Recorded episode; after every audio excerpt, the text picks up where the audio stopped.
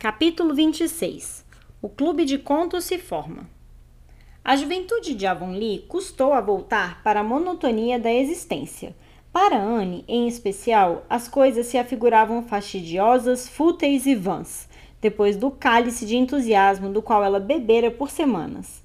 Seria ela capaz de voltar aos antigos tranquilos prazeres daqueles dias distantes antes do concerto? A princípio, conforme disse a Diana, ela de fato achava que não.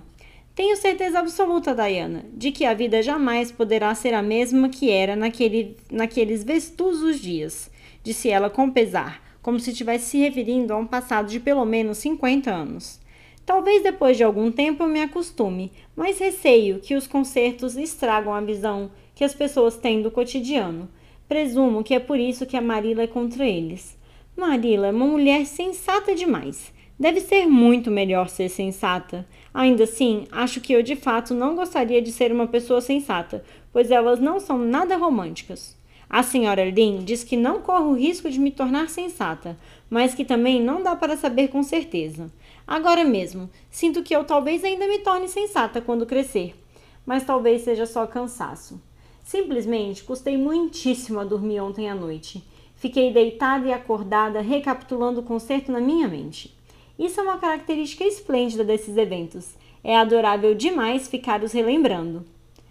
No entanto, por fim, a escola de Avonlea voltou ao seu ritmo normal e retomou seus antigos interesses.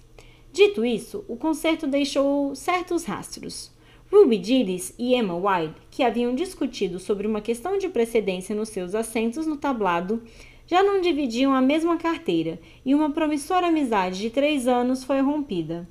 Josie Pye e Julia Bell ficaram de mal por três meses porque Josie Pye dissera a Bessie Wright que a mesura que Julia Bell fez quando se levantou para recitar fez com que ela se lembrasse de uma galinha ciscando, e Bessie contou isso a Julia. Ninguém da família Sloan se relacionaria com a família Bell, porque os Bell haviam declarado que os Sloan tiveram uma participação excessiva no programa, e os Sloan replicaram que os Bell não eram capazes nem de fazer direito o pouco que lhe cabia. Finalmente, Charlie Sloan brigou com Moody Spurgeon MacPherson, porque Moody Spurgeon havia dito que Anne Shirley restou de modo pretensioso, e Moody Spurgeon levaram um murro. Consequentemente, a irmã de Moody Spurgeon, Ella May, ficara de mal com Anne Shirley pelo resto do inverno. Com exceção desses atritos sem importância, os trabalhos no pequeno reino da senhorita Stacy prosseguiram com regularidade e tranquilidade. As semanas do inverno passaram rápido. Foi um inverno atipicamente ameno, com tão pouca neve que Anne e Diana puderam ir para a escola quase todos os dias pela trilha das Bétulas. No dia do aniversário de Anne, elas caminhavam tranquilas pela trilha, mantendo olhos e ouvidos alertas em meio à sua conversa, pois a senhorita Stacy lhe dissera que em breve teriam que escrever uma redação sobre uma caminhada invernal pela mata. Portanto, elas deveriam ficar atentas. Imagine só, Diana, hoje completa 13 anos, comentou Anne com uma voz de assombro. Mal consigo me dar conta de que já sou adolescente, quando acordei hoje de manhã, parecia-me que tudo deveria estar diferente. Já faz um mês que você completou 13 anos, então presumo que para você isso não pareça a novidade que parece para mim. Isso faz a vida parecer bem mais interessante. Daqui dois anos já vou estar crescida. É um grande alívio saber que poderei falar palavras difíceis sem que as pessoas riam de mim. Ruby Gillis diz que tem a intenção de arrumar um pretendente assim que fizer 15 anos, disse Diana. Ruby Gillis não pensa em nada além de pretendentes, retrucou Anne com desdém. Apesar de fingir muita irritação, ela adora quando escrevem o nome dela naqueles avisos no pórtico, mas receio que meu comentário tenha sido pouco amável. A senhora Allan diz que jamais devemos fazer comentários pouco amáveis, mas eles acabam saindo sem querer antes que você se dê conta, não é mesmo? Simplesmente não consigo falar da Josie Pye sem fazer um comentário pouco amável. Então, simplesmente sequer falo dela. Você já deve ter percebido isso. Estou tentando ser o tanto quanto posso como a senhora Allan, pois acho que ela é perfeita. O senhor Allan também acha isso. A senhora Lynn diz que ela venera o chão que ele pisa. E que ela não acha certo que um pastor devote tanto assim de sua afeição a uma criatura mortal.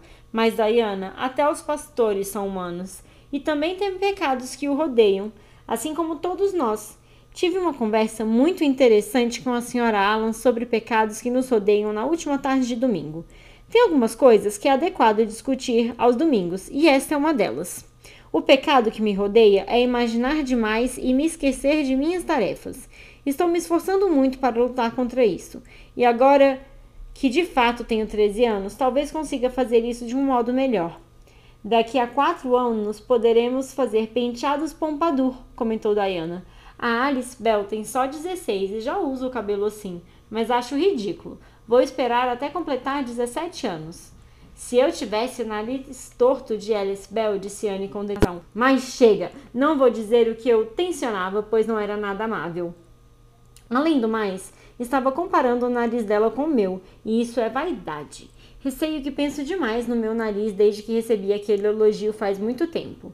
De fato, é algo muito reconfortante para mim. Oh, Diana, olhe, lá vai um coelho. Temos que nos lembrar disso para a redação sobre a mata. Eu de fato acho que a mata é tão adorável no inverno quanto no verão. Ela fica muito quieta e branca, como se estivesse dormindo e tendo sonhos lindos.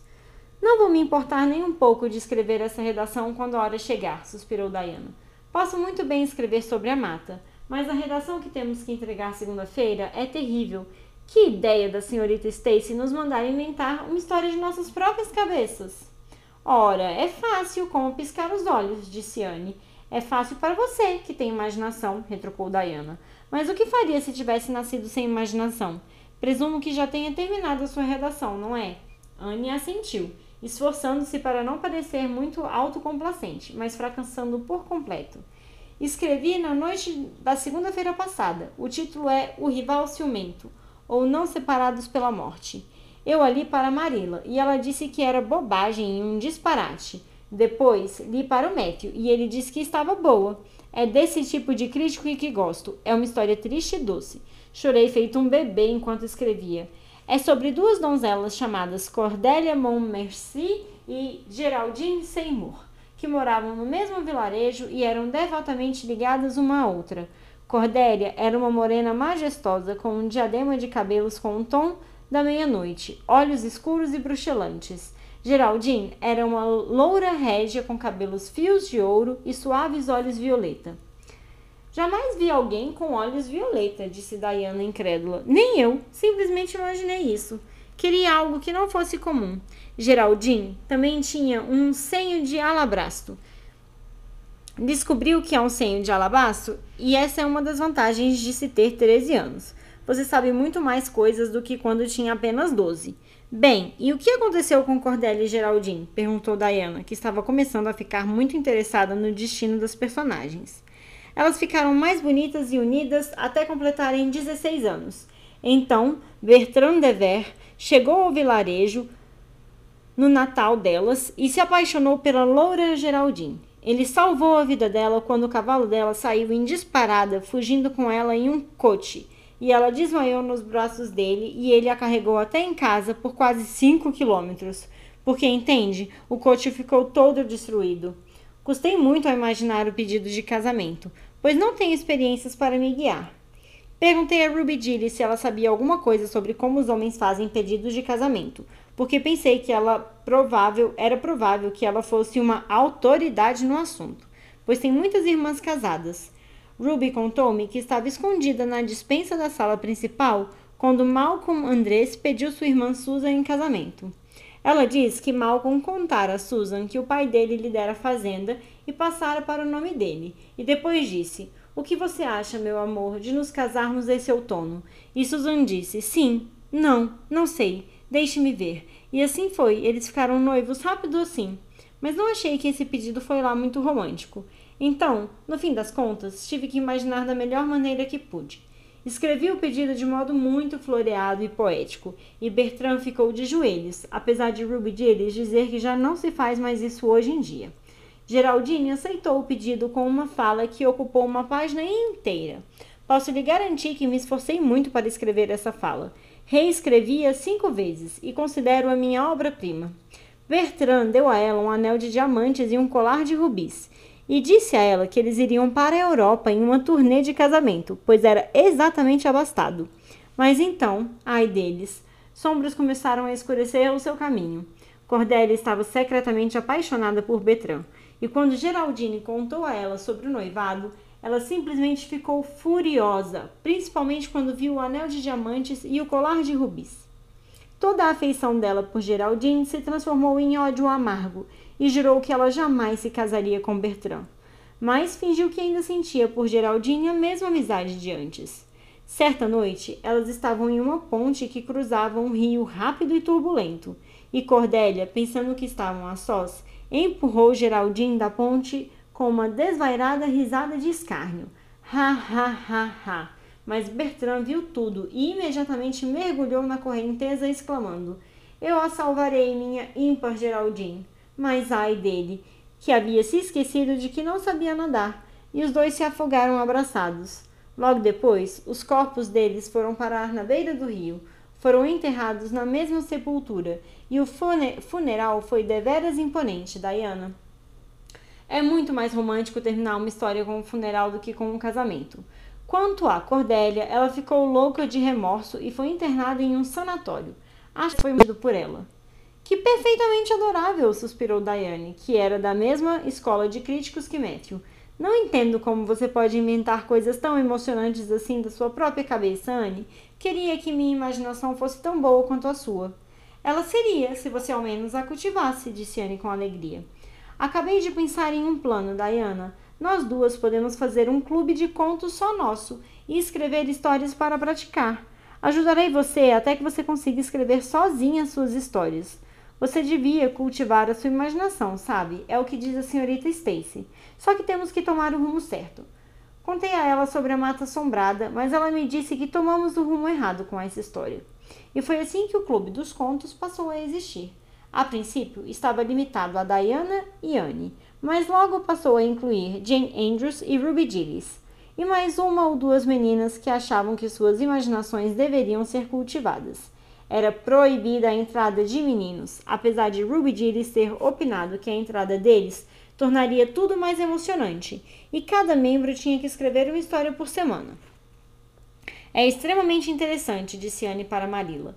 Cada menina tem que ler sua história em voz alta e depois fazemos uma discussão. Vamos guardá-las como se fossem sagradas e depois as leremos para nossos descendentes. Todas escrevemos usando pseudônimos. O meu é Rosamond Montmorency. Todas as garotas se saem muito bem. A Ruby Gillis é sentimental demais. Ela incluiu muitos galanteios nas histórias dela, e você sabe que galanteios em demasia são piores do que a falta deles. Jane nunca inclui nenhum, pois diz que se sente ridícula quando tem de ler as histórias em voz alta.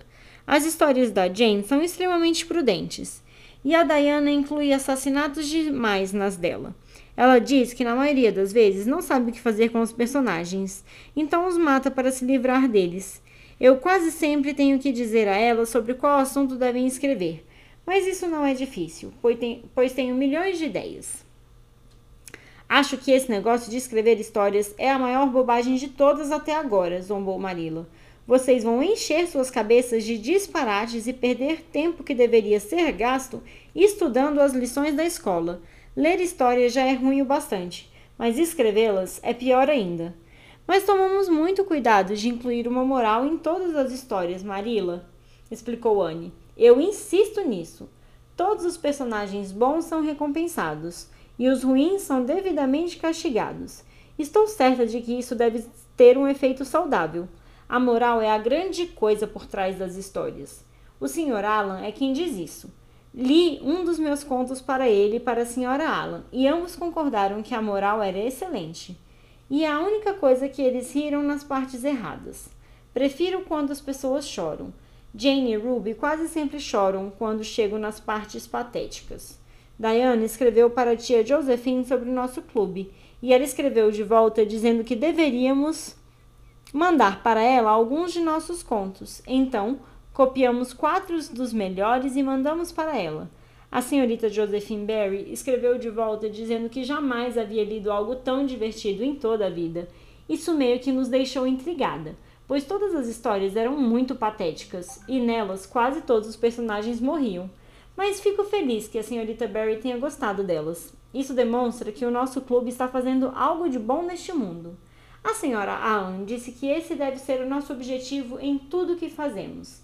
Eu de fato tento fazer desse o meu objetivo, mas me esqueço disso com frequência quando estou me divertindo. Tenho esperanças de ser um pouco como a senhora Allen quando eu crescer. Você acha que há alguma chance disso acontecer, Marila? Acho que não muita, foi a resposta encorajadora de Marila. Tenho certeza que a senhora Allen jamais foi uma menina tão boba e distraída quanto você. Não, mas ela tão pouco sempre foi tão boa quanto é hoje, disse Anne com seriedade. Foi ela mesma que me disse isso. Quero dizer, ela disse que era terrivelmente levada quando criança e que estava sempre se metendo em encrencas. Fiquei muito animada quando ouvi isso. Será muita maldade minha, Marila, ficar animada quando ouço que outras pessoas foram levadas e mal comportadas? A senhora Lynn diz que sim. A senhora Lynn diz que sempre fica chocada quando fica sabendo que alguém foi mal criado, mesmo que seja uma malcriação pequena. A senhora Lynn diz que uma vez ouviu um pastor confessar que, quando era menino, roubou uma tortinha de morango da dispensa de sua tia e ela jamais tornou a ter respeito por aquele pastor. Já eu não teria me sentido assim. Eu teria pensado que era muito nobre dele confessar. E pensaria também em como aquilo era uma coisa animadora para menininhos que hoje fazem malcriações e depois se arrependem, saberem que talvez se tornem pastores quando crescerem, apesar disso. É assim que eu me sentiria, Marila. O modo como me sinto agora, Anne, falou Marila, é que já passou da hora de você ter terminado de lavar esta louça. Você levou meia hora a mais do que deveria, com toda essa tagarelice. Aprenda a fazer as tarefas primeiro e falar depois.